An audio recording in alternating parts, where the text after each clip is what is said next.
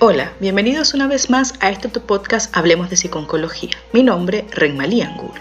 Seguimos con nuestra serie de podcasts dedicados al mes de la prevención del cáncer de mama. La mastectomía, junto al tratamiento de quimioterapia y radioterapia, parecen ser los tratamientos más comunes en el caso del cáncer de mama. Sin embargo, para las mujeres puede ser una de las experiencias más complicadas y que pueden desencadenar reacciones negativas relacionadas con la autoestima y su imagen corporal. Hoy hablaremos sobre las consecuencias psicológicas y afectivas de la mastectomía. ¿Comenzamos? A pesar de los grandes avances de la tecnología médica con relación al tratamiento y recuperación de un número cada vez más elevado de enfermos de cáncer, el diagnóstico de este mal implica siempre para quienes lo padecen un estigma relacionado con una sentencia de muerte apenas mitigada por la perspectiva de una posible prolongación de la vida. Como consecuencia de ello, desde el momento en que la enfermedad se identifica, el paciente es en general objeto de un proceso progresivo y creciente de fragilización psicológica, centralizada fundamentalmente en el temor a la muerte. Esta situación de fragilización psicológica, común a la mayoría de las personas afectadas por el cáncer, se agrava más aún en el caso de la mujer que padece cáncer de mama ya que para la mayoría de ellas este mal significa además una mutilación de su imagen corporal. Esto se debe a que la detección del cáncer de mama, no obstante su diagnóstico precoz y el pronóstico favorable en cuanto a su curación, conlleva en general la ablación del pecho afectado, lo cual significa no solo una medida terapéutica destinada a extirpar el mal, sino también una amenaza concreta a su armonía corporal y por extensión a su equilibrio psicoafectivo. El hecho de perder el pecho, un órgano cargado de simbolismo relacionado directamente con el hecho de ser mujer, hace que los efectos de este cáncer se consideren como los que mayores perturbaciones ocasionan. Debido a esta realidad, estas pacientes necesitan realizar un trabajo de integración de una nueva imagen del cuerpo, así como de la enfermedad que lo ha ocasionado. Todo este proceso implica y exige a la persona una reestructuración cognitiva que dependerá de la valoración de la situación y de su eficacia para realizarlo. El trauma de la mastectomía refiere a un efecto multifactorial, físico, psicológico y existencial, entre otros. Estos factores inciden en todas las áreas de funcionamiento del paciente, provocando alteraciones en la imagen del cuerpo que incide en las relaciones sociales, maritales y sexuales.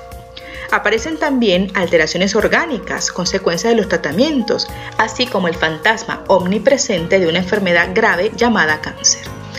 Todo parece indicar que la amputación del seno afectado constituye el centro de la amenaza emocional por ser la primera consecuencia a la que la enferma tiene que enfrentarse aunque también existen otros miedos que surgen tras el diagnóstico y el tratamiento, como la aparición de dudas sobre la feminidad, preocupaciones sobre el propio cuerpo, la incapacidad para mirarse en el espejo o para estar desnuda, el miedo al rechazo de la pareja o el miedo a la muerte, a la recidiva, al tratamiento y a sus posibles consecuencias.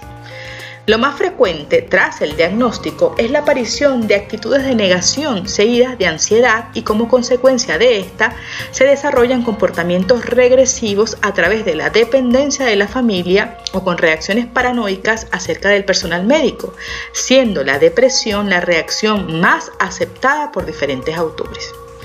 La importancia de los factores psicoafectivos y sociales asociados al cáncer de mama y en particular a la mastectomía implica que el tratamiento de los pacientes no puede limitarse únicamente a los aspectos curativos dentro de una perspectiva exclusivamente orgánica. No basta con que el equipo de salud elija técnicas de intervención terapéuticas que aportan las más altas probabilidades de supervivencia y curación con la menor invalidez orgánica posible. Es menester, además, abordar a las pacientes mastectomizadas con una rehabilitación en los planos afectivos y sociales, lo cual implica involucrar en este proceso al contexto familiar a través de un programa de atención integral. Del examen bibliográfico que hemos realizado de las respuestas más comunes al cáncer de mama y la mastectomía, se deducen algunas reacciones que cabe esperar en estas pacientes. Estas reacciones pueden centrarse en cierto grado de depresión, ansiedad y vulnerabilidad, cambios en el funcionamiento habitual a nivel orgánico, sexual y marital, y abundantes miedos y temores relacionados con el peligro de la recidiva, la muerte y repercusión en su vida relacional debido al cambio en la imagen corporal. Todos estos miedos y preocupaciones deben ser tratados por profesionales especializados. La psiconcología se encarga de ayudar a las pacientes mastectomizadas a hacer frente no solo al cáncer, los tratamientos y las consecuencias de los mismos, sino que además busca ayudar a que la paciente mantenga un estilo de vida similar al que tenía antes de la enfermedad a que su imagen corporal no se vea afectada por los tratamientos, a tomar la mejor decisión en cuanto a la reconstrucción o medidas estéticas relacionadas con la pérdida del pecho o la cicatriz y a mantener relaciones sociales saludables. Por lo que si en algún momento del proceso oncológico sientes que necesitas ayuda más allá de las intervenciones médicas, busca a un profesional de la psicooncología que pueda darte herramientas para sobrellevar esos sentimientos que surgen después de la mastectomía. En la lucha contra el cáncer de mama, la prevención, el diagnóstico precoz y el tratamiento son nuestros mejores aliados. No permitas que la duda o el miedo te paralicen. Al contrario, utiliza la información como una herramienta para cuidar de ti. Hazte el autoexamen. En tus manos está la detección precoz de la enfermedad. Para más información recuerda visitarnos en nuestra página web www.hablemosdepsiconcología.com y en nuestras redes sociales con el arroba Hablemos de Psiconcología. Ahora puedes escucharnos en todas las plataformas de streaming. No olvides suscribirte a nuestro canal en YouTube y de activar las notificaciones para no perderte ninguno de nuestros episodios. También estamos en Patreon por si quieres colaborar con nosotros. Gracias por escucharnos. Seguiremos hablando.